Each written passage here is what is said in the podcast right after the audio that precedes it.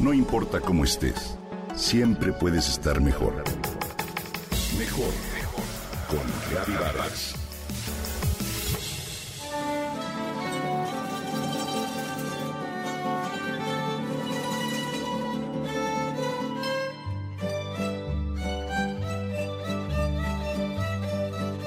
Una de las artesanías más reconocidas de nuestro país es la talavera. Un trabajo de singular belleza, sin duda. Y aunque se trata de una artesanía de origen mestizo, porque la técnica de talavera llegó a nuestro país como un regalo de los españoles durante la época de la colonia, podemos admirar asombrosos trabajos de expertos mexicanos. Por eso hoy te cuento algunos datos sobre la talavera mexicana. Es un tipo de mayólica, es decir, una losa común con esmalte metálico que proviene de los estados de Puebla y Tlaxcala. La calidad de su arcilla y su tradición tienen su historia en el siglo XVI. Tiene denominación de origen, es decir, la ratificación de ciertos elementos y condiciones que garantizan la producción de un producto autóctono, único en el mundo y con gran historia. Esta denominación de origen abarca toda aquella que se produce en los municipios de San Pablo de Monte, Atlisco, Puebla, Cholula y Tecali de Herrera. ¿Cómo podemos distinguir la talavera? Este tipo de trabajo es muy sencillo de reconocer gracias a diferentes elementos que la hacen tan especial. Primero que nada se usa con el barro natural sin tratamientos químicos. El proceso de elaboración de una pieza tarda varios días y pasa por una serie de distintas etapas. El primer paso es combinar arenas negras y blancas con agua en unas tinas a fin de eliminar cualquier tipo de impureza, desde rocas hasta raíces. La masa que sale de esta mezcla se pasa a contenedores en forma de canaletas y se amasa con los pies. Posteriormente, se filtra el agua y se reduce el material hasta en un 50%. Cuando la masa está moldeable, los expertos la pasan al torno para darle la forma que se busca.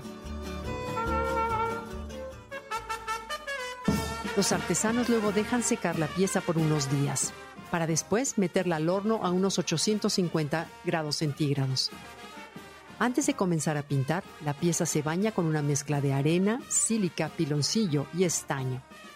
Cuando ya está seco, el artesano pinta los diseños en la pieza.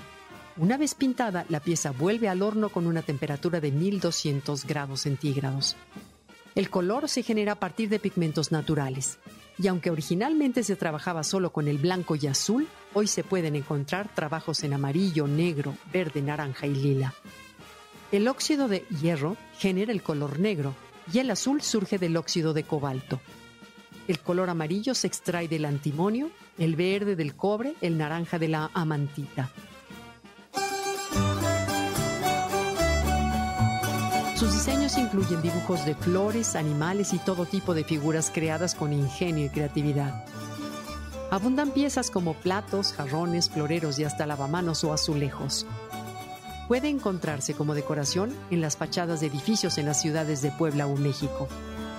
En la parte inferior de la pieza se encuentra un color rosa o terracota, así como un grabado con el logo del taller en el que se fabricó, las iniciales de quien la elaboró y el lugar donde se realizó. Aunque no se conoce a ciencia cierta su origen, ya que existen versiones que señalan influencias de trabajos de China y Medio Oriente, y otras voces afirman que su historia se remonta a los primeros años de la conquista, hoy nuestro país se ha apropiado de esta herencia y la ha adaptado a su propia cultura. Por eso mismo, el estado de Puebla recibe el nombre de la Casa de la Talavera, ya que su trabajo artesanal posee fama mundial.